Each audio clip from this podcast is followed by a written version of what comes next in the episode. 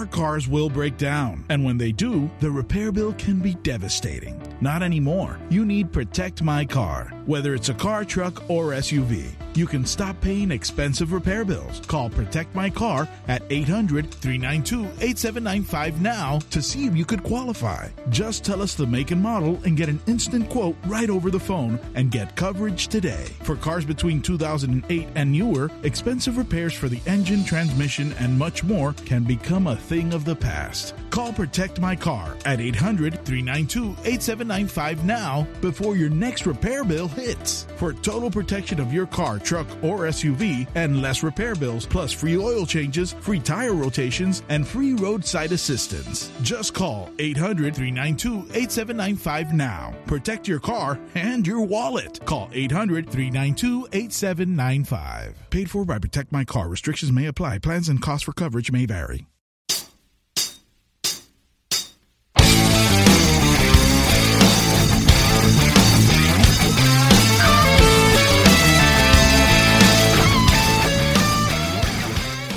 Salve, salve pessoal! Mais um Polêmicas da Bola chegando aí. Dessa vez a gente está com um convidado especial, Rodrigo Alonso, mais conhecido como Digão. Veio, veio abrilhantar nosso podcast hoje. Quem sabe no futuro ele faça mais aparições por aqui. Além dele, eu tô com a Nayara. Hoje a gente vai falar bastante dos jogos da Libertadores. Vamos tentar traçar um, um o que está acontecendo com alguns times que estão pegando a tendência que veio da Europa de jogar com três zagueiros, tentar linkar isso com alguns times, e falar do Paulistão, né? Que Corinthians e Mirassol já se classificaram, e amanhã tem Palmeiras, São Paulo, Bragantino e Ferroviária. Começando pelo começo, primeiro jogo, Santos e, e Boca Juniors né, da Libertadores. O que, que você tem para falar para nós sobre, o, sobre esse jogo, Digão? É, foi um jogo que coloca o Santos novamente no campeonato, né? Na briga pela classificação. Ainda tá, tá difícil a situação, porque o Santos tem dois jogos fora de casa pela frente, dois jogos um tanto difíceis, né? É, depois pega o The Strongest na, na Bolívia. A gente sabe que o The Strongest, de Strongest não tem nada, né? É um time bem fraco. Mas jogando na altitude é, é muito complicado. Poucos times conseguem vencer o The Strongest lá.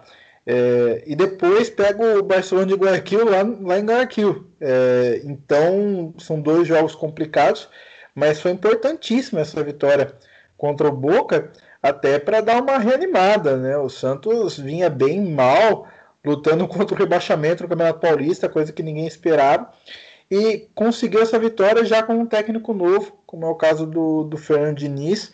É, apesar do histórico negativo, de certa forma, do, do Diniz, que começou inclusive já com uma expulsão, né?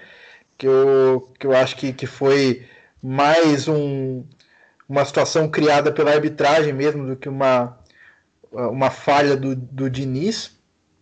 É, eu, eu acredito que ele pode melhorar o desempenho dos jogadores do Santos, até levando em consideração que o Santos não, não vai ter uma contratação nessa temporada é muito difícil que o Santos realmente se, se reforce e, e faça um time que vá brigar por grandes títulos.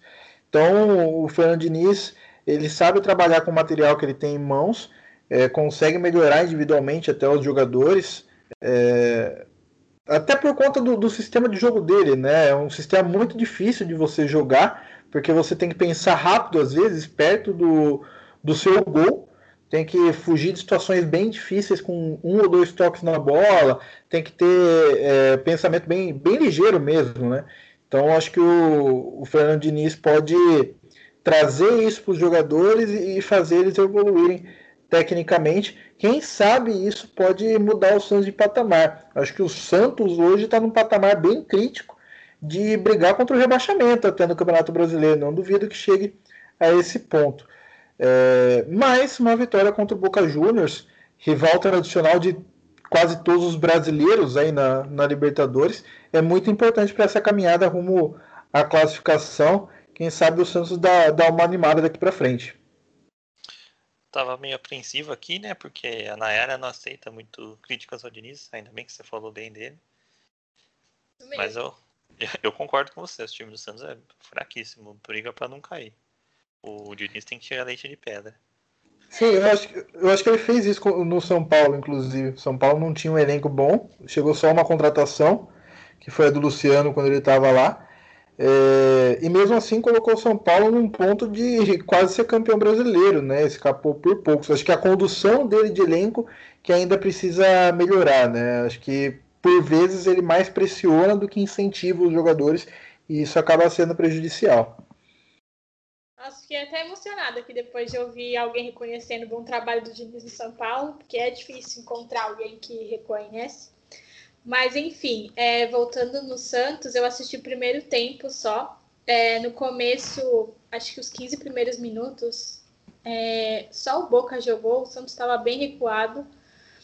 É, até que começou a, a sair, né? Começou a, a tentar sair, na verdade, e, e aí o jogo ficou mais equilibrado tal, até saiu o gol do Santos. Depois que o gol do Santos saiu, o Santos ficou tentando fazer o segundo, mas o Boca. É, Boca acho que não, não agrediu mais nada, pelo menos não, não, tentou mais nada, pelo menos no primeiro tempo. É, o segundo eu não assisti. É, fiquei sabendo da expulsão do Diniz, dos dois treinadores, na verdade, né? Que foi bem nada a ver. Mas é, eu queria retratar aqui que uma vez eu falei que eu ia dividir minha bolsa com o Diniz para ele não treinar outro time. E eu vi a forma que ele comemorou o gol do Santos. E me doeu muito. Então, Diniz, eu sei que você escuta esse podcast. É, eu quero dizer que eu não vou mais dividir minha bolsa com você. Você fique com o salário do Santos. É um pouco maior do que a sua bolsa, o salário do Santos, eu acho. Metade da minha bolsa. Ah, é. Um pouco maior que isso. É, eu, só, eu... só acrescentando aqui, Guilherme, é, rapidão, individualmente esqueci de, de citar a boa atuação do Lucas Braga, né? E, ele é um jogador que infernizou a vida do, do Bufarini, velho conhecido aí da torcida do São Paulo. O Bufarini, que é lateral direito, o Lucas Braga, como a gente sabe, joga pela esquerda. Ele simplesmente fez uma, uma partida dos infernos pro lado do, do Buffarini, acho que é um jogador que ainda pode evoluir, principalmente nas tomadas de decisão, na, nos últimos momentos ali de definição, né? Mas é um jogador muito talentoso. E o Pirani também, acho que é mais um ponto positivo desse novo time do Santos que está surgindo. É um jogador que, que pode até receber ainda mais oportunidades, quem sabe ter uma sequência ao longo da temporada como titular, que eu acho que, que pode ser um, um, jogador que, que ajude o Santos, de certa forma, a, a, ser competitivo a nível Santos, né? Não ao nível que a gente espera, que é um time que, quem sabe, possa brigar contra o rebaixamento no brasileiro. É, tanto que o gol saiu por aquele lado, né? Não, não foi ele que fez, mas foi o Felipe Jonathan, né? Uma linda jogada, uhum. mas saiu por aquele lado. É um eu, lado forte. É, eu achava que o, o confronto direto do Santos contra o Barcelona na Vila era o jogo da, dessa fase de grupos para o Santos. Se o Santos tivesse ganho aquele jogo, ele classificava. Se ele não tivesse ganhado, ele não classificaria. E meio que está se comprovando isso, né? Porque os, os, dois perderam pontos fora de casa para o The Strongest, normal. O Barcelona ganhou do Boca, que é uma surpresa. E agora o Santos tem o The Strongest fora, que vai perder provavelmente, né? Na altitude é muito difícil. E tem fora contra o Barcelona. Aí vai ter que ganhar lá, né? Já que perdeu aqui. Por isso que eu acho que o Santos está praticamente eliminado. E tem que buscar uma Sul-Americana aí. Eu, eu, acho que tem que tratar como jogo da vida, principalmente esse daí contra o The Strongest, viu, Guilherme? Acho que, que realmente é, é, muito difícil tirar ponto do The Strongest lá, né? Inclusive, Sim. foi o, o, único time acho que ganhou do, do Barcelona de Guayaquil nessa, nessa Libertadores jogando lá, mas o Boca, que perdeu do Santos na Vila, conseguiu, conseguiu ganhar lá. Então não é impossível, né? É, acho que o, que o Santos tem que focar que é um time fraco, o The Strongest, é, e tem que, que partir para cima lá, lógico, dosando a intensidade para não sofrer muito com a altitude, mas na, na, minha visão, até estando fora da, do Campeonato Paulista, né, já pode direcionar as atenções totalmente para esse jogo, quem sabe montar todo um, um cronograma aí para que o Santos esteja inteiro no, no jogo da Bolívia. Dá para descansar bem pro jogo, né? Dá, é dia 18. Eu não acho um negócio ruim para o Santos e para a Sul-Americana, por exemplo. O Santos acredita que tem mais possibilidade de ganhar a Sul-Americana do que a Libertadores, né? Então não seria uma coisa completamente desastrosa e é, ficar em terceiro. Então, óbvio que é sempre ruim ser desclassificado, né? Ainda mais a Libertadores, principalmente financeiramente, que o Santos é, precisa de dinheiro, mas eu acho que o Santos tem capacidade de ganhar uma Sul-Americana é, e é bem mais difícil ganhar Libertadores. Acho que o Santos não tem, não, é, capacidade de ganhar Sul-Americana, mas aí é outra história, né? Mais pra é. frente a gente vê. O, o duro é o Grêmio lá, né, também. Acho é. que o Grêmio tá muito acima do Santos hoje. Corinthians tá tomando 2 a 0 Desculpa se eu gritar gol mas... aqui, é que se saiu o gol do Penharol, não sei se eu consegui me conter. mas, mas, o Santos, mas o, o Grêmio é freguês do Santos, né? Se tiver uma finalzinha. É, tem essa. É, então, é, mas esse time do Penharol parece ser um bom time, ser melhorado. Vamos ver, né? É. Mas passando pro próximo jogo, surpresa aqui, hein? Deportivo Tátira 2x1 em cima do Internacional. Eu não esperava esse resultado, não. Até falei no podcast de terça-feira, porque todo mundo apostou que o Inter ia ganhar fácil. Eu falei, ah, esse aqui a gente vai errar. Não tem como. Não deu outro. Mas você viu os gols, Guilão? Vi. Gente, pelo amor de Deus, né? É. Os, os, dois gols que o Internacional sofreu, principalmente o último, que, que era uma bola que estava entre o Edenilson e o, e o goleiro, não lembro qual jogo foi o Lomba mesmo? Eu, desculpa, eu não assisti o jogo. pegar aqui. Foi, foi o Lomba, sim. Foi o Lomba. É, entre o Edenilson e o Lomba e o, o atacante do Deportivo Tátira pegou e, e, fez o gol. Acho que o Inter precisa de uma boa chamada de atenção ali no pessoal da zaga, porque tomar dois gols do jeito que, que tomou, uma virada totalmente inesperada, que nem você falou, que acho que não, não pode acontecer num, num jogo de Libertadores. Mas o Inter ainda está com sua situação bem confortável. E, e acredito também que está num grupo muito fraco. Né? Essa é... é, a sorte do Inter, né? Esse é, grupo é fraquíssimo. Sim, acho que o Inter não, não ficou com a, com a classificação ameaçada. Tem grandes condições ainda, mas precisa prestar atenção. Tem, tem um time forte, mas time forte também que fica cometendo esse tipo de, de falha não vai para lugar nenhum. Cara, mas tá bem bolado o time do Inter. O assim, grupo, né? É. É, o grupo, desculpa. Em questão de pontuação, tá bem bolado. Mas é que o, o Always Red e o Olímpia que o Inter vai jogar ainda são muito fracos, né? né? Acho mas... muito difícil o Inter não ganhar esses dois jogos. É, mas eu vou torcer para que não ganhe. Bom, mas assim, eu acho que a atuação do Inter é, com o Miguel Ramírez está tá oscilando muito, né? Assim, não é uma crítica nem nada, até porque está no começo de trabalho, e a gente sabe que a maratona de jogos está atrapalhando muito a questão de treino, de implementação de, de tática e jogo, né? Até porque o Inter jogava de uma maneira bem diferente com o Abel, mas é, tá oscilando muito e eu acho que é algo que a gente precisa, a gente não, né? Eles, no caso, precisam começar a prestar atenção é, realmente, uma falta de atenção ali, porque se você olha os minutos do, dos gols é, do Deportivo Tátira, foi 77 minutos e 86, então foi bem no finzinho. Aí eu não sei se teve algum cansaço, se foi realmente problema de, de atenção, mas é algo que, que liga uma, uma luzinha aí de alerta.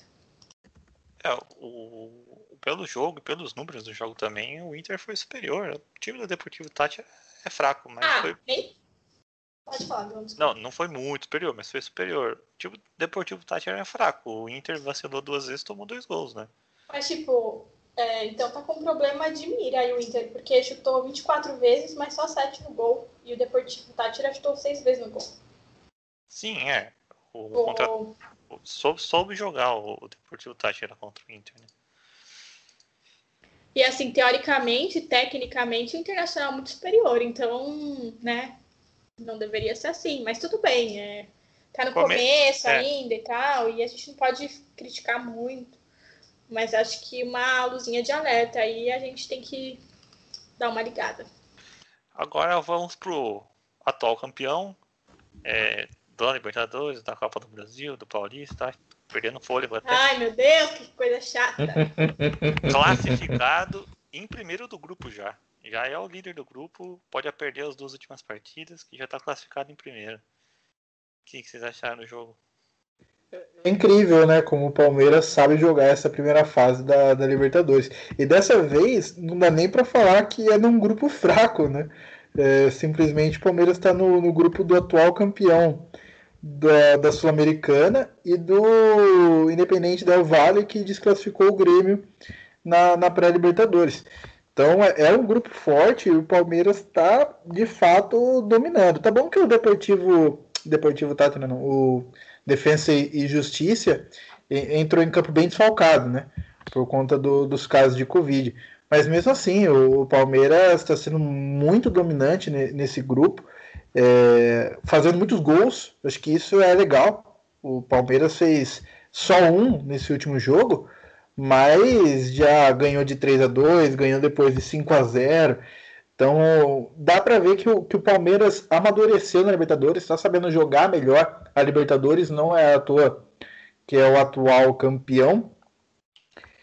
Eu só vejo nesse jogo específico contra o Del Valle que o Palmeiras correu alguns riscos ali que poderia, acho, não ter, não ter é, sofrido. Por exemplo, é, teve muita bola na área no Palmeiras, teve muita jogada ofensiva do Del Valle, que tá bom, não foi bem, não foram bem, bem trabalhadas. É, o, o Del Valle teve muita dificuldade para criar uma jogada de fato que a gente fala, nossa, quase saiu o gol. Não, o Palmeiras quase não, não levou não levou susto de fato. Mas quando você dá margem para o adversário jogar tanta bola na sua área assim, uma hora pode ser um gol. O jogo de São Paulo, que daqui a pouco a gente vai comentar melhor, teve dois gols de escanteio. E o, e o tinha possibilidades tremendas ali de fazer gols, assim, por acaso. A gente sabe que, que no futebol isso pode acontecer. Então, acho que o Palmeiras poderia ter, ter jogado um pouquinho mais ontem. É, acho que, que poderia ter, ou anteontem, na verdade, está gravando aqui na quinta. É, acho que poderia ter se, se colocado um pouquinho mais no, no jogo, de fato, ter sido mais competitivo ofensivamente, para também tirar um pouco o, o Del Valle da, da sua área, do, do seu campo de defesa.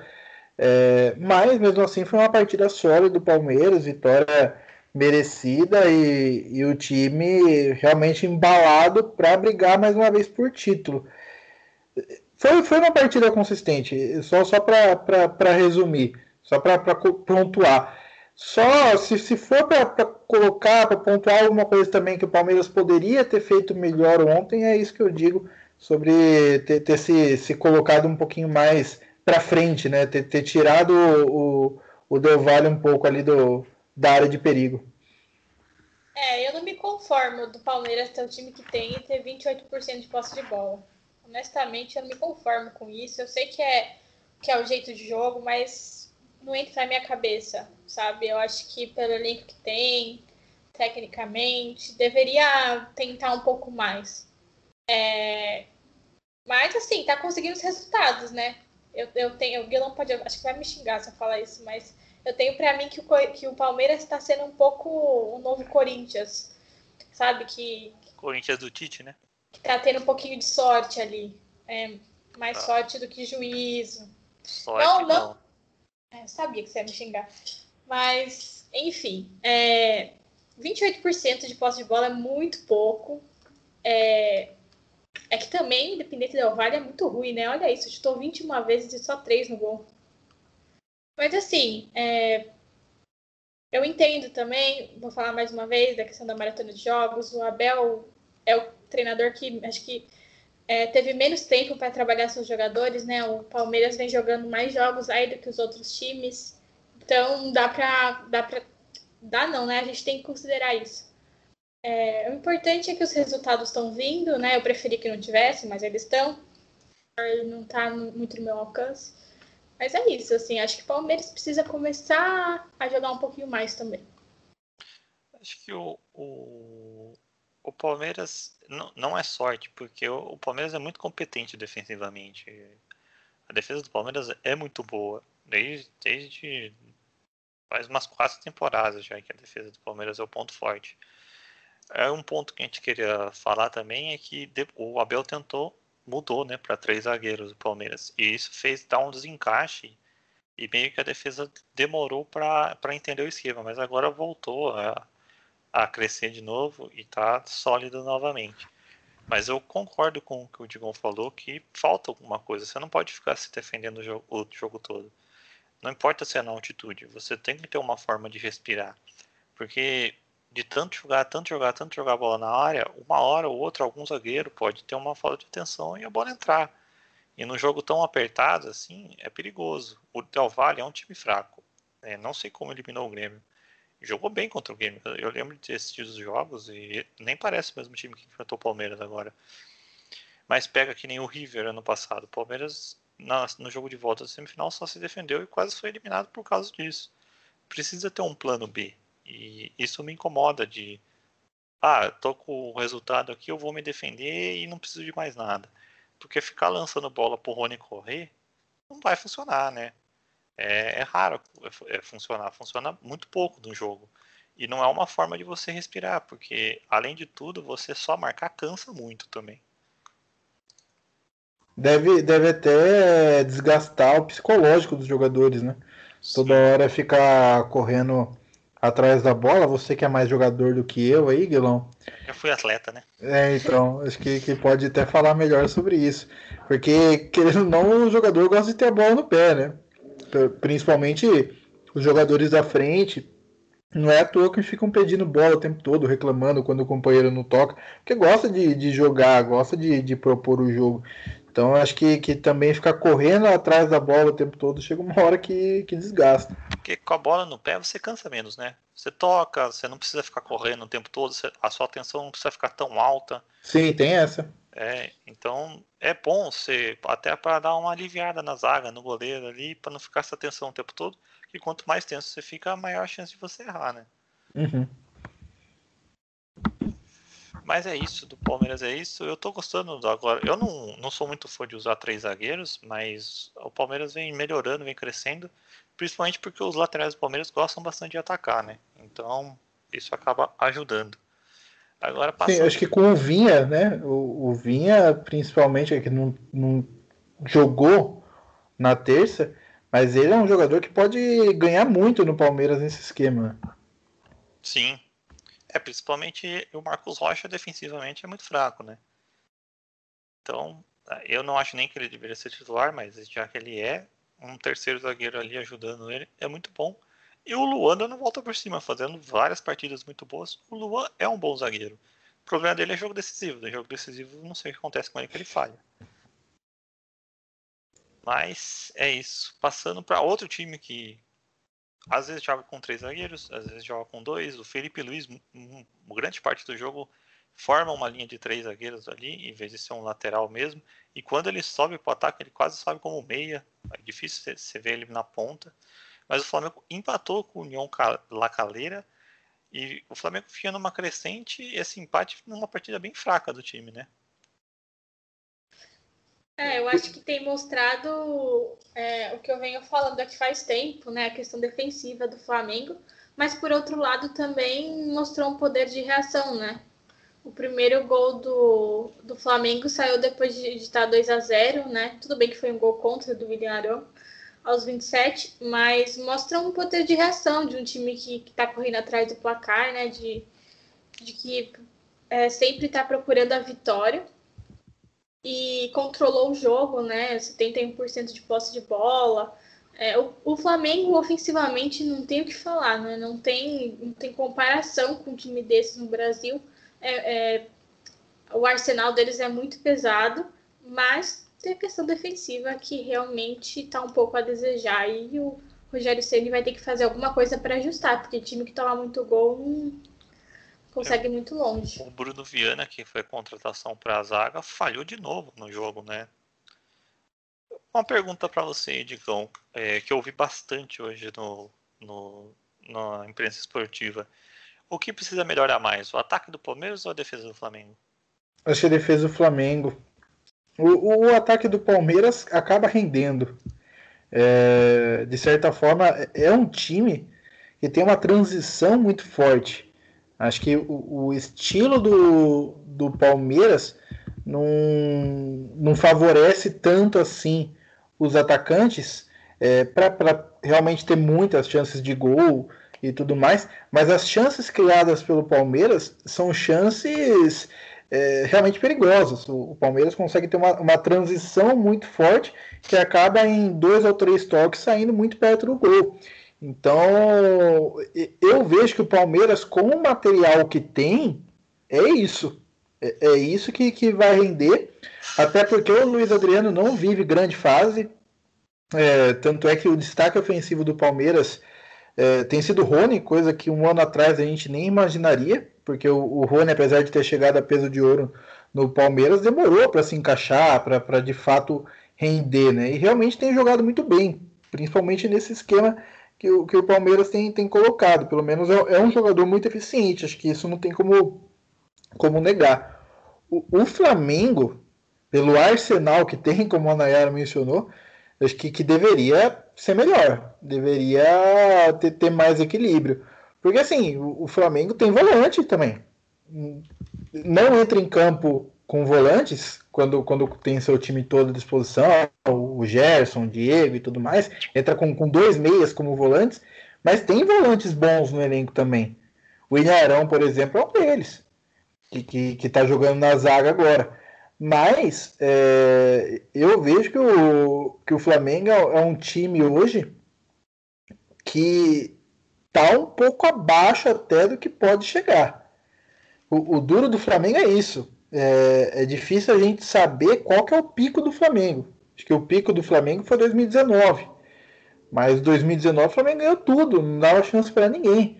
É, de fato, era um time quase que, que imbatível aqui no, no Brasil. Ô, ô, digam, Mas... Eu e a Nayara, a gente pensa igual. A gente acha que aquele pico de 2019 com o Jorge Jesus foi o ponto fora da curva. O Flamengo não vai chegar naquilo nunca mais. Você então, mas o, o, o, Flamengo, no Campeonato Brasileiro, teve uma série de partidas muito difíceis, coisa que, que os times paulistas estão vivendo agora, como Palmeiras, São Paulo, de, de jogar um jogo a cada dois dias praticamente com times alternativos praticamente, porque o, o, Flamengo naquela época ainda vivia um, um, surto de Covid, e mesmo assim ganhava.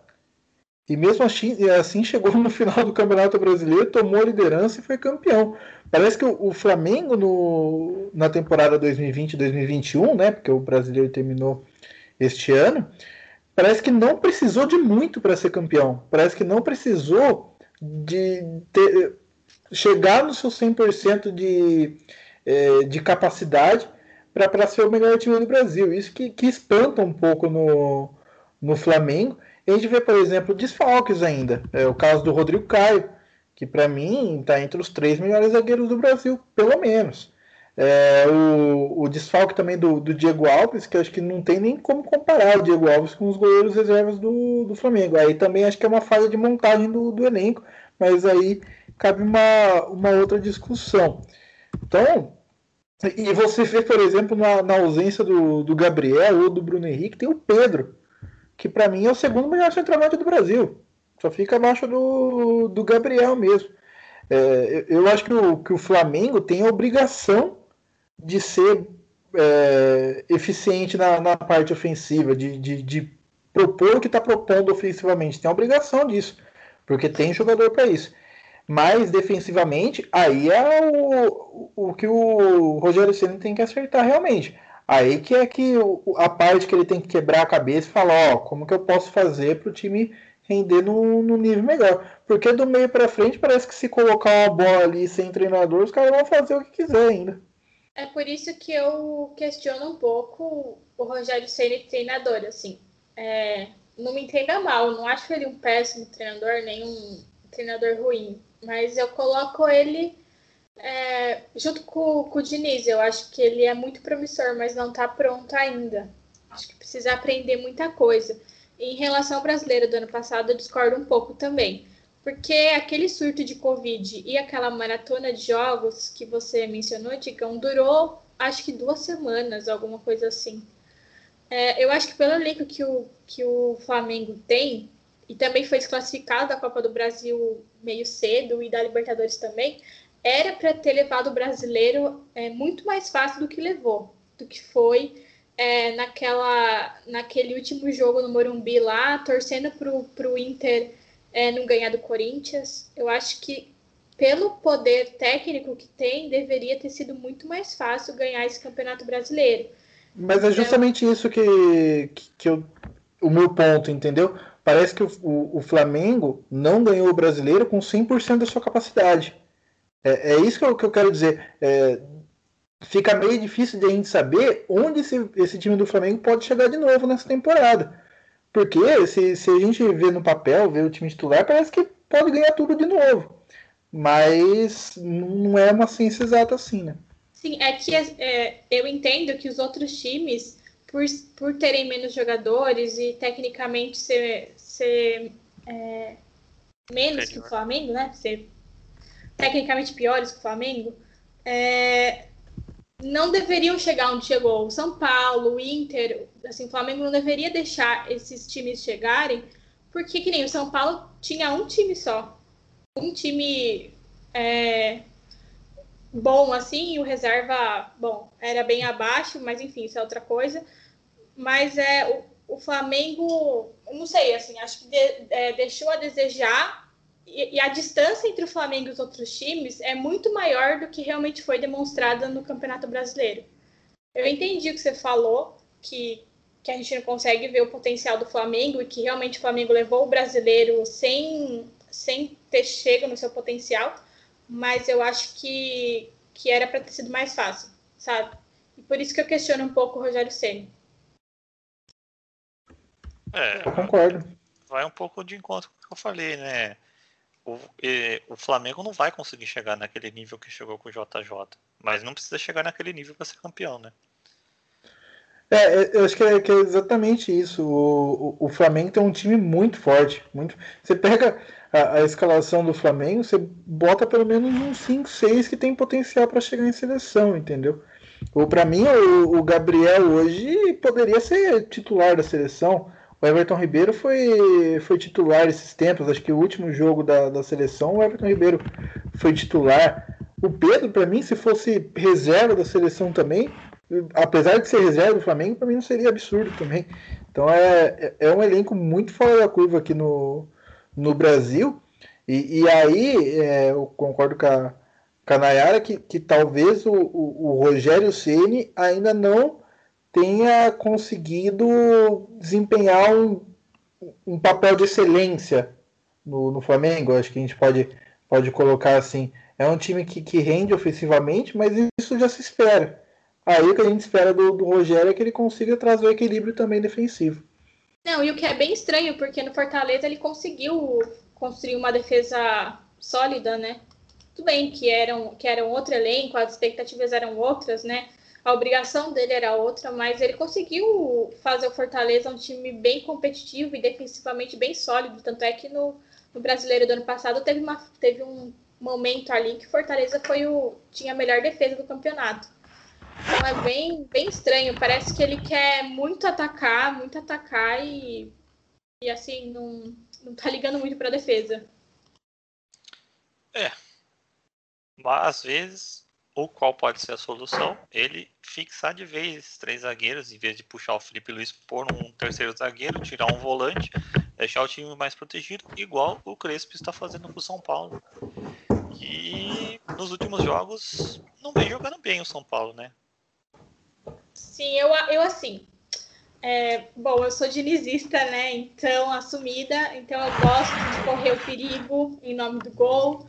É, eu não ligo de tomar dois gols se eu fizer quatro. Mas, assim, é, vamos lá. Eu não quero criticar o Crespo, porque o começo dele é muito bom no São Paulo. O melhor dos últimos anos. Mas eu fico um pouquinho incomodada com a postura muito defensiva dele. Eu acho que algumas substituições que ele faz geralmente ele substitui atacante por atacante, ou no máximo atacante por um meia, sabe? Mesmo que o São Paulo não esteja sendo muito atacado, ele não, não tira esse terceiro zagueiro para colocar um atacante. Então, me incomoda um pouco, mas assim, para o meu gosto pessoal, né? E aí eu acho que, que eu estranho. eu estranho, acho que eu tô, tava acostumada com o Diniz, né? Que ele sempre fazia isso. E eu acabo estranhando um pouco. E assim, o desempenho do São Paulo é difícil a gente falar, porque a melhor fase do São Paulo com o Crespo foi logo depois da pausa, né? Em que o São Paulo teve ali um mês para treinar e voltou jogando bem, jogando muito bem, construindo jogadas, né? Um time ofensivo. E, e de uns quatro ou cinco jogos para cá caiu. E aí a gente pode associar algumas coisas, como é, o Daniel indo para a ala, né? Para mim, eu acho que ele tem que ficar no meio, acho que é onde ele constrói melhor, ele tem uma visão de, de jogo muito boa, mas também a gente tem que levar em consideração a, a maratona de jogos, que não tem tempo para treinar. É, acho que não dá para desenvolver muito a questão ofensiva, de construção de jogo, de... então fica um pouco negligenciada essa parte, né? Pelo menos é o que eu vejo, né? É, que está faltando um pouco disso. São Paulo tem jogado a cada dois dias, é, lógico, os outros times também, mas como o jogo é ofensivo, é de construção de jogada, acaba sendo mais prejudicado do que um outro jogo que não precisa tanto de trabalhar com a construção de jogadas.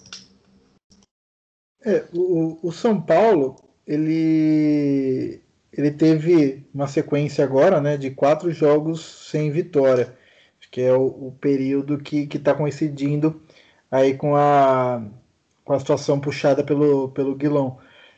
Mas, desses quatro jogos, em três, o São Paulo jogou ou inteiro reserva, como foi o caso do jogo contra o Mirassol e o jogo agora contra os rentistas.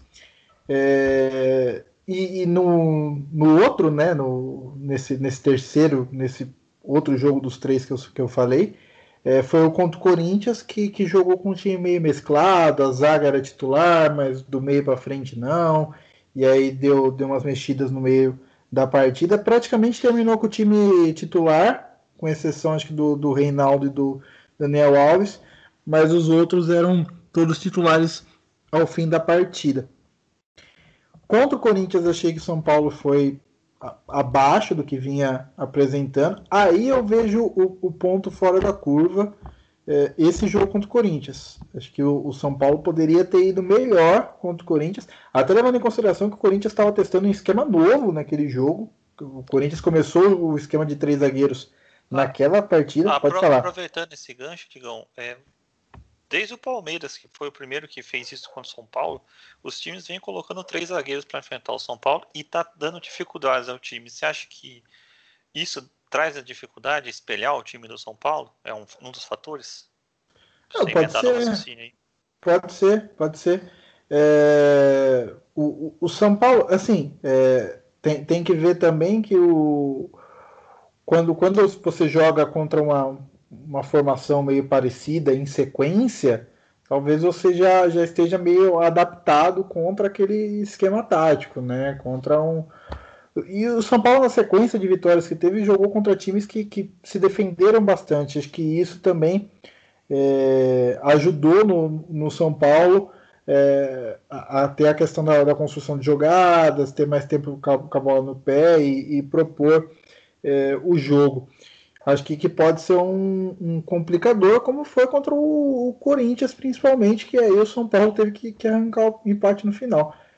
Mas eu, e o, o jogo de, desses quatro sem vitórias, o único jogo que o São Paulo entrou com os titulares foi contra o Racing, que foi uma partida bem ruim de assistir, não tem como, mas foi uma partida muito competitiva, com dois times ali aguerridos é, o, o Racing, querendo ou não, é um time complicado, não é à toa que eliminou o Flamengo na última Libertadores. E acho que o, que o São Paulo conseguiu sair com um resultado importante lá da Argentina, porque impediu principalmente que o Racing também ganhasse mais dois pontos.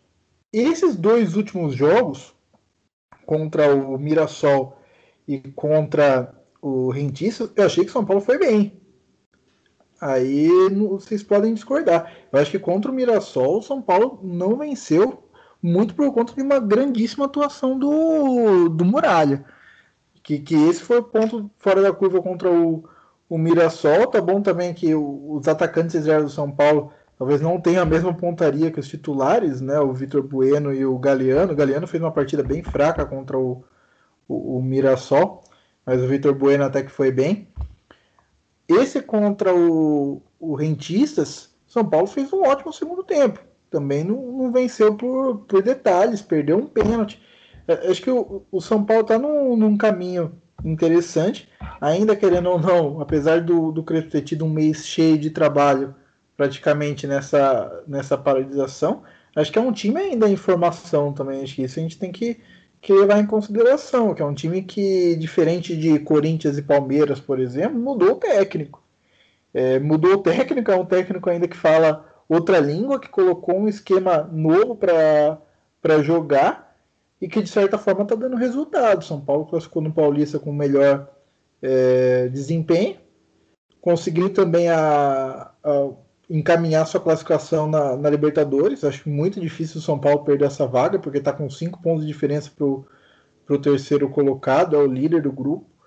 Então, então vejo que o, que o São Paulo está tá conseguindo, de certa forma, ir bem, é, mas concordo muito com a Nayara no quesito das substituições do Crespo. Acho que é um técnico que de vez em quando poderia dar uma ousada. Eu vejo que o, que o Crespo ele, ele ousa em alguns momentos quando faz substituições dentro do meio campo. Por exemplo, tirar um, um volante mais de contenção para colocar um, um, meia. Às vezes ele, ele faz isso, porque o, o meio campo do, do Crespo gira muito, eles, eles se movimentam muito então, às vezes, nem dá para você saber quem que é volante quem que é meia ali. Porque é, é um meio campo que, que, que, se mexe bastante dentro é, do, do gramado.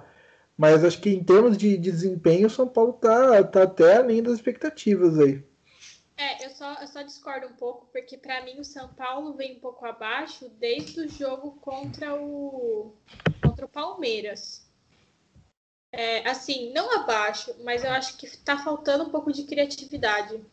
Sabe, até contra o Sporting é, Cristal, que o São Paulo acabou fazendo 3 a 0 é que também tem a questão, tem o fator Libertadores, então é, a gente entra um pouco mais nervoso, mas assim, o primeiro tempo, por exemplo, o São Paulo fez 1 a 0 e depois deu uma sofrida, sabe? Não ficou atacando o tempo inteiro. É, então, assim, é, é, lógico que a gente precisa levar em consideração que realmente é um time em formação ainda. Eu não estou criticando o Crespo nem nada, mas eu acho que, que é só uma observação, assim, é, faz um tempo, faz uns jogos que o São Paulo, na minha concepção, tem mostrado algumas dificuldades de criação. Talvez seja os times que a gente jogou contra, que sejam mais é, realmente fechados e tal, mas é, me acendeu uma luzinha de alerta também aqui é, em relação à criação. Acho que falta um pouco de criatividade.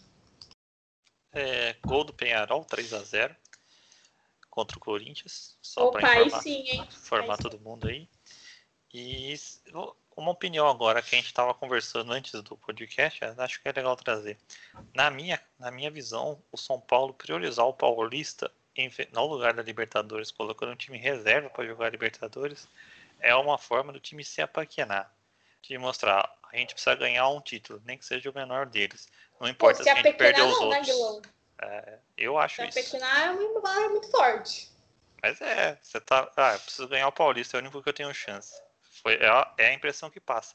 Além de pressionar mais ainda o time que já está pressionado para ganhar um título, né? Eles discordam, provavelmente, mas pode e, falar aí. Eu discordo do, do primeiro ponto. Acho que não tem, não tem muito questão de, de se apequenar. É mais tirar um peso das costas. Assim, é, sabe a questão do. A, abriu a porteira, depois a boiada passa? Acho que é mais ou menos isso, entendeu? Porque o, o São Paulo está sendo muito pressionado por essa falta de títulos. Tal, e talvez é, essa conquista do, do Paulista, né, se o São Paulo for campeão, deu uma aliviada pelo menos por algum tempo. Também a, o título do Paulista não vai curar completamente a, a ferida. E é aí que eu entro no, segundo ponto que você falou, que é da pressão. Aí eu, eu concordo. Que o, você, você falar que o, que o Campeonato Paulista é sua Copa do Mundo, fazer também essa, essa estratégia de, de poupar jogador e tudo mais, acho que você realmente traz uma pressão grande pela conquista do, do Campeonato Paulista. Porém, eu não achei errado a estratégia de São Paulo. Achei que foi uma estratégia, é, de certa forma, inteligente, porque o São Paulo já tinha medido o nível do, do Rentistas no Morumbi. O Rentistas até que deu algum trabalho no Morumbi, mas o São Paulo foi, foi um tanto superior. E acho que, que poderia ter saído com os três pontos lá da, do Uruguai. E se tivesse voltado com os três pontos lá do Uruguai, talvez a gente nem tivesse entrado nesse assunto agora, entendeu? Então é. E se é eliminado pela Ferroviária amanhã? Ou hoje, né, para quem tá ouvindo? Não, se é eliminado do, pela, pela Ferroviária, aí a pressão vai ser igual a, a, eliminação que foi pro Mirassol. Apesar da eliminação pro, pro Mirassol, por conta de todo o contexto, achei que foi de fato vergonhosa, porque o Mirassol era um, praticamente um catadão. Devido à pandemia, perdeu muitos jogadores, precisou até pedir para jogador voltar, fez praticamente um catadão para enfrentar o São Paulo. Acredito que na época nem esperava direito que, que ia conseguir a classificação, de tão drástica que estava a situação do, do Mirassol. A Ferroviária hoje tem um time melhor do que o Mirassol tinha no ano passado. Talvez não, não seja é, tão vergonhoso assim se o, se o, São Paulo for eliminado. Mas, é, desde o início, o, o time de maior expressão tem que vencer o time de menor expressão. No Campeonato Paulista sempre teve essa pressão. Sempre teve essa pressão do, do time de, de Série A, do, dos quatro grandes, conseguirem passar pelos menores, né? É, entre aspas falando, porque para o torcedor todo o seu time é o melhor do mundo, né? Sempre, independente se for torcedor do 15 de Piracicaba, do, da, da Ferroviária. É, mas é, precisa, precisa vencer. O São Paulo precisa vencer, porque senão vai sofrer uma, uma pressão tremenda da, da torcida, com certeza. E aí também o, essa estratégia toda de poupar o time para o jogo é, dessas quartas de final do Paulista vai, ser, vai ter sido em vão, né?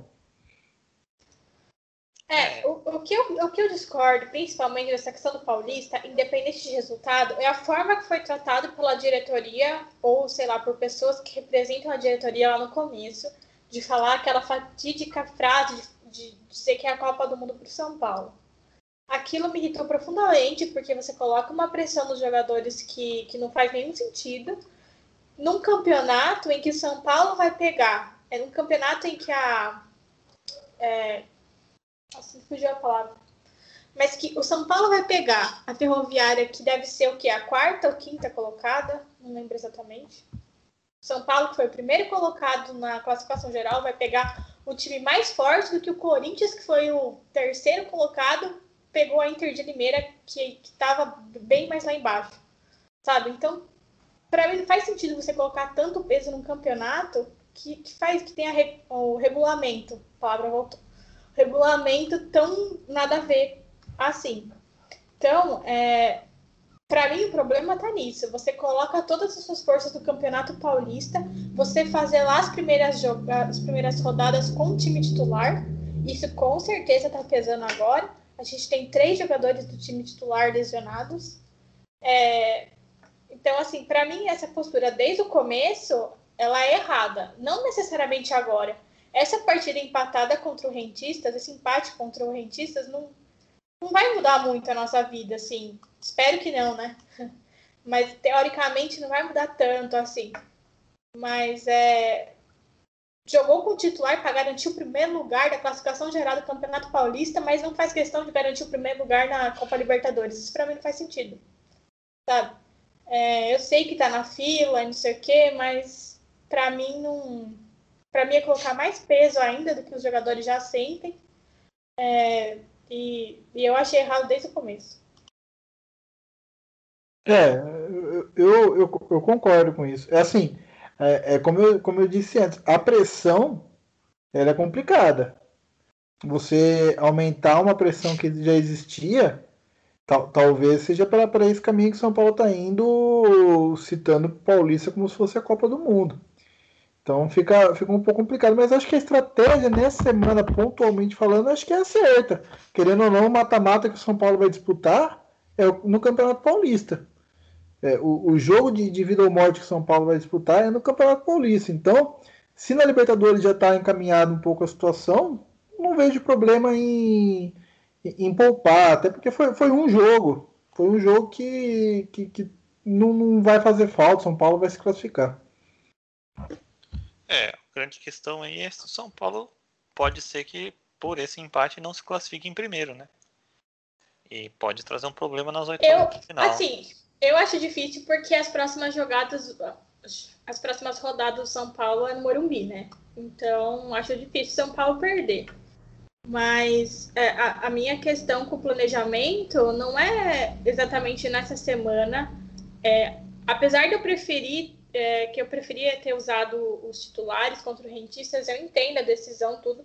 Mas a minha questão é ficar usando os titulares lá nas primeiras rodadas do Paulista para garantir esse primeiro lugar tão esperado que no fundo não muda praticamente nada.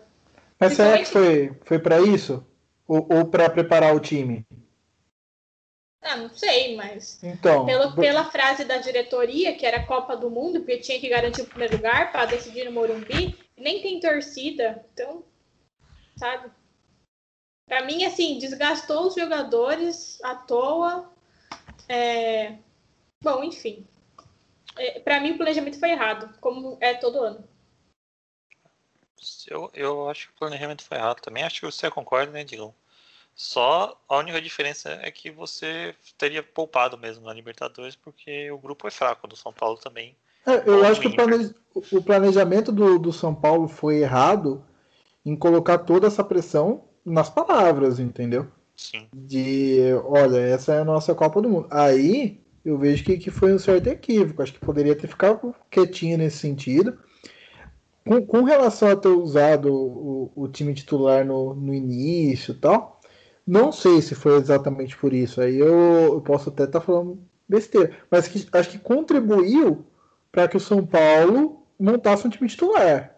Acho que o São Paulo foi encontrando aos poucos um time titular, primeiro colocando o Rodrigo Nestor, depois colocando o Lisieiro, que entrou bem no, numa partida do Campeonato Paulista, acho que foi contra o Guarani, o retorno do, do Lisieiro, se eu não me engano. Isso, foi isso mesmo. E, e, aí, acho que o São Paulo começou a moldar um time que agora a gente sabe do, do 1 ao 11 praticamente. Eu acho que nesse sentido contribuiu.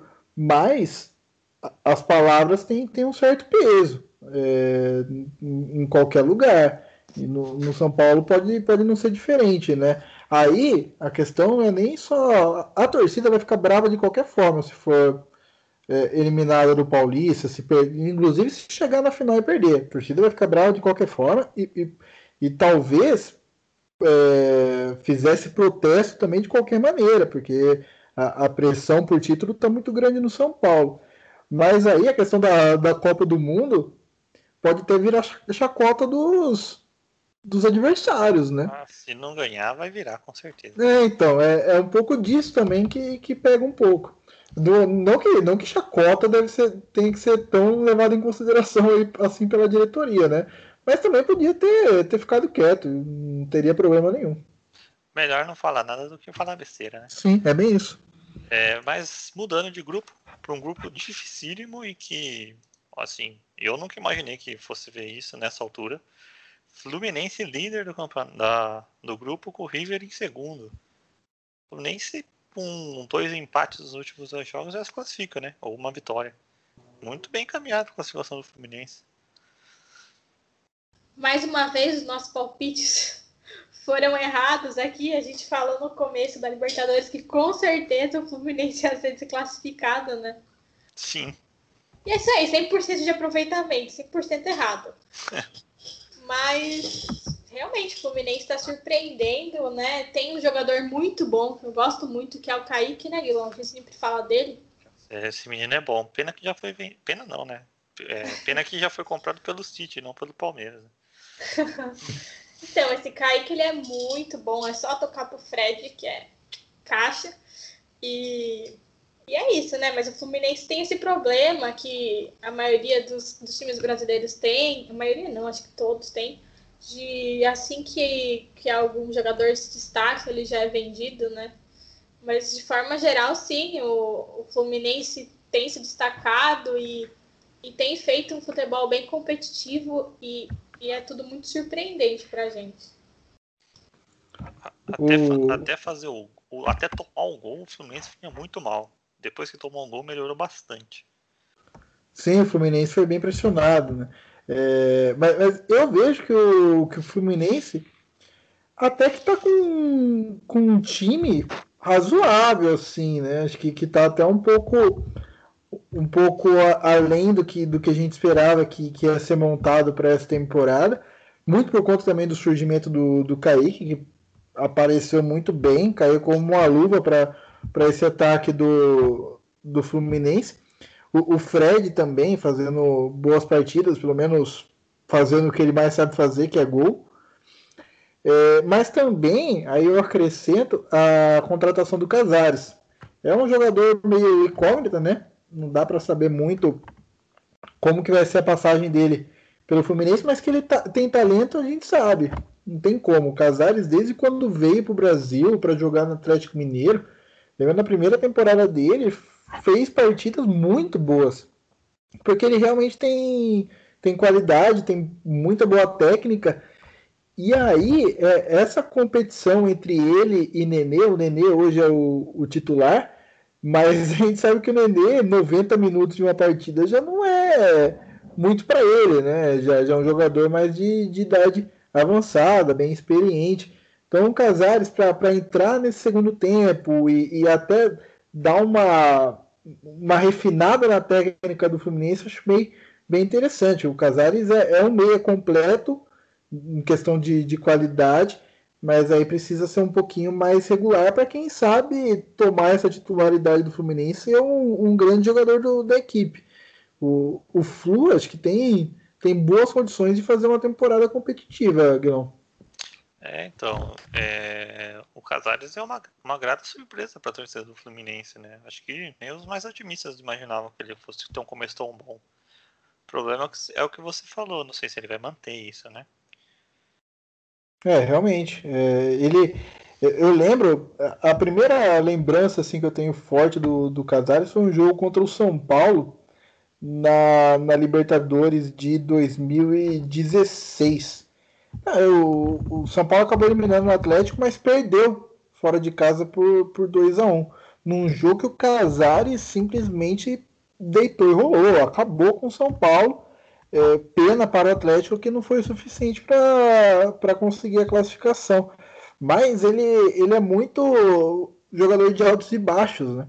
É, não adianta nada você ter tanta qualidade assim e, e também não, não ter uma vida extra-campo que, que vá de acordo. É, dá, dá para mim, o, o Casares se assemelha muito, aí os torcedores do São Paulo, do Santos, podem até é, comentar sobre isso, ao, ao Cueva. Para mim, o, Casares e o Cueva são muito semelhantes nesse sentido. O Casares, para mim, é um pouco melhor tecnicamente do que o Cueva, mas o Cueva poderia ser muito mais do que foi no, no São Paulo até no próprio Santos. O extra-campo é ruim também, né? É, então, é, se assemelha muito em, em vários sentidos os dois jogadores. Não, e é impressionante como esses jogadores cheios de altos e baixos, quando é contra o São Paulo, os caras jogam no alto, no auge da carreira. É, virou passeio. 4 a 0 Penharol em cima do Corinthians. Opa, aí sim. Falta 20 minutos, cabe mais. Aí sim. É, a gente ia comentar América de Cali e Atlético, mas está tendo protesto na Colômbia, o jogo está sendo para, paralisado vários, por vários minutos, muitas vezes, então tá 2 a 1 um para o Atlético, mas não acabou ainda, né? E o Atlético vai encaminhando a classificação, não sei se ele já se classifica, já se classifica matematicamente com essa vitória. É um time que vem crescendo aí, né? Que ninguém dava nada por, por esse time na mão do ah, Tuca e vem melhorando. Eu ainda não dou nada, viu? Eu ainda não dou nada, porque o Hulk tá. É que o Hulk é acima da média, né, para jogar no Brasil. Mas, nossa, eu posso estar muito errada. E provavelmente eu tô, mas o Cuca não, não vai dar em nada. É, o, o Atlético Mineiro, para falar a verdade, tem um, um time, pelo menos fez um investimento para ganhar grandes títulos nessa temporada, né? É, mas eu ainda vejo um time bem bem irregular em alguns sentidos. É, é um time ainda que, que precisa ter um pouquinho mais de, de solidez aí para de fato brigar. Mas acho, acho um bom time do Atlético Mineiro, tem bons laterais, bons zagueiros, um, um meio-campo também interessante, um ataque que, que teve bastante investimento. É, só, só precisa de fato encaixar de verdade a ponto de, de, de ser competitivo contra, contra times como Palmeiras e Flamengo, porque aí de fato você, você se credencia a brigar pelos grandes títulos. Não, eu concordo. Eu acho que no papel o Galo é muito bom. O problema é na prática. É eu, a, a Nayara não, não, não confia no Cuca, digam, falando português, não, claro. Eu gosto dele. É, acho que confiar no Cuca é meio difícil também. Não é, é que a forma que ele. Não é, não é nem problema o Cuca em si, mas eu acho que não fez sentido a escolha do Cuca para esse elenco. É, eu, acho que as diretorias não pensam, né? É, então sai o Sampaoli e contrata o Cuca. Já é o segundo que faz isso, né? É, então, metade do elenco, mais da metade do elenco foi formado pelo Sampaoli, que tem um estilo de jogo completamente diferente do Cuca, e a outra metade foi jogadores que vieram aleatoriamente e o Galo não podia deixar passar, e o Tietchan, que foi o que o Cuca escolheu. Que, tipo, o Cuca sempre escolhe. Mas eu não, eu não acho que combina, sabe? Pode dar certo? Pode. Pode ganhar algum título? Pode, porque também existe um pouco de, de acaso e vai que o time se encaixe. Mas eu, honestamente, se fosse escolher um técnico para esse elenco, eu não escolheria o Cuca. Acho que não faz muito sentido. É, e provavelmente o próximo técnico do Galo vai ser o Diniz, né? Porque o Santos teve o São Paulo, depois teve o Cuca, depois teve o Diniz. Agora o Galo pode seguir o mesmo caminho. Você quer que o Diniz faça isso só pra me deixar chateada? Não, eu torço pro Diniz assumir o Corinthians pra deixar você irritada, mas aí. Você acha ou, que o Diniz vai assumir esse time de Corinthians que, que, ou, que não o Rogério Senna assumiu o Corinthians. Nossa, seria um deleite ver isso aí. Para, para. Isso aí nem, nem numa realidade alternativa isso é possível. Isso não, não tem como. Bom, cobrimos todos os jogos dos brasileiros na Libertadores. Falar rapidamente amanhã, vocês acham que o São Paulo vai ter dificuldade contra a Ferroviária ou vai classificar com tranquilidade? Rapida, tranquilidade não, né? rapidamente. né? Tranquilidade não, porque nunca é tranquilo. Mas acho que classifica. Espero, né? Espero que classifique. É, para mim tem tem quase que a obrigação de classificar. Basta olhar na, na folha de pagamento dos dois. Acho que é, time de, de Série A, principalmente os quatro grandes aí, quando vai enfrentar time que não está nem na Série B do Campeonato Brasileiro, tem praticamente a obrigação de, de passar de fase. E Palmeiras e Bragantino? Bragantino vai classificar. Não, é, sem, sem torcida agora, é falando Tá qual, bom, a porcentagem, qual a porcentagem de chance? Quem você não vou usar meu, não vou usar meu coração, mas 60% de chance pro Bragantino. Difícil, hein? Essa daí é bem complicada. Acho que. Tudo, tudo indica que o Palmeiras vai com o time B. Então aí eu aposto no Bragantino. Confiando nessa, nessa sua informação aí, eu aposto no, no Bragantino. Se o Palmeiras fosse com o titular, eu, eu botaria mais fé no Palmeiras, mas acho que, que com os reservas equilibra bastante as coisas. O time do Bragantino é bom, né? E o Palmeiras ser eliminado pelo Bragantino é um vexame, né? Se Não. Fosse... Se fosse eliminado na primeira fase, seria. Não, não é, não é. Aí é o time de Série A contra o time de Série A. Bom, vamos dar uns palpites rápidos então. É São Paulo e Ferroviária, vai ser quanto? 2x0 São Paulo. 2x0 São Paulo também. É, 2x1 Ferroviária. Depois Palmeiras... eu falo as coisas com o coração, né, Guilherme? Ah, palpite pode ser, palpite é loucura. É, a gente nunca acerta mesmo. Palmeiras e Bragantino. Aí 2x1 um Bragantino. Eu vou de 1x0 Bragantino.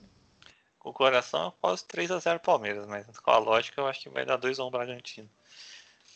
É... Aí passando, Bragantino e Corinthians. Quem classifica? Qual é o placar? Já é Nossa. é domingo, né?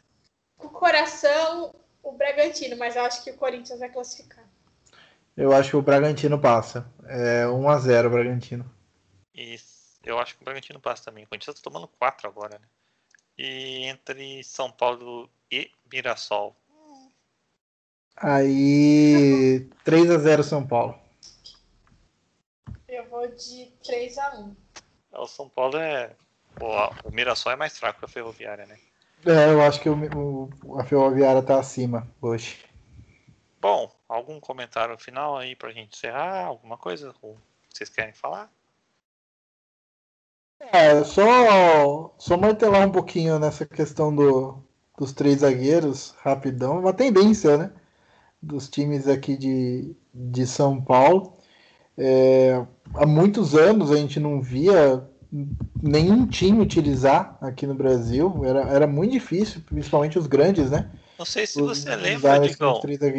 Antes, antes, da Copa de 2018, o Tite falou que o esquema de três zagueiros estava morto. E ele foi eliminado para a Bélgica jogando com três zagueiros da Bélgica. É, eu, eu lembro do, do próprio Murici. Murici, que foi tricampeão brasileiro pelo São Paulo, jogando assim entre 2006 e 2008.